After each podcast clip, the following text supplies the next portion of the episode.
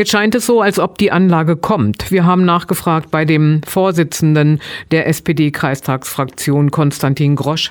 Der Landkreis Hameln-Pyrmont hat das privilegierte Bauvorhaben geprüft. Der Landkreis hat hier die Prüfung durchzuführen, ob alle rechtlichen Dinge eingehalten worden sind oder ob etwas dagegen spricht.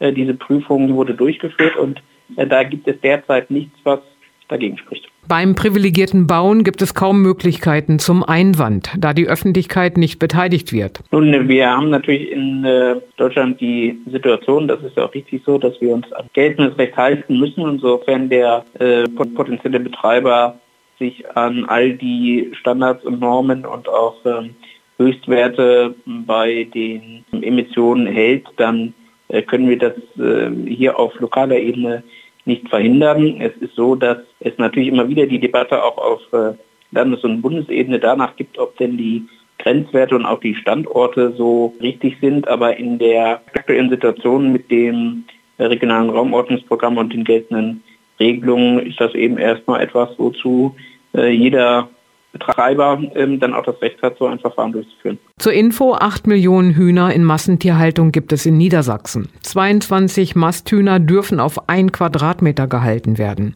Bei Freilandhaltung sind es vier Quadratmeter pro Huhn. Vielleicht hält ja dem zukünftigen Betreiber die hohen Energiekosten davon ab, wirklich zu bauen.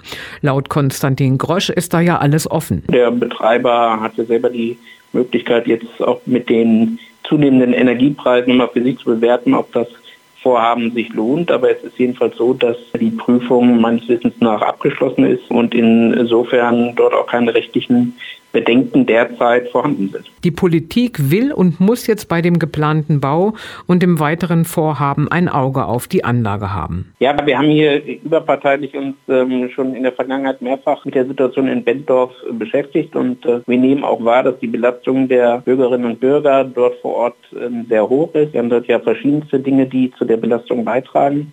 Dementsprechend haben wir uns äh, politischer Seite auch gemeinsam verständigt, äh, dafür zu sorgen, dass hier sehr äh, hohe und regelmäßige Kontrollen stattfinden und wir auch in Zukunft äh, bei den künftigen regionalen Raumordnungsprogrammen nochmal verstärkt darauf achten wollen, dass es nicht zu weiteren Belastungen in diesem Bereich kommt, sofern wir das denn überhaupt beeinflussen können.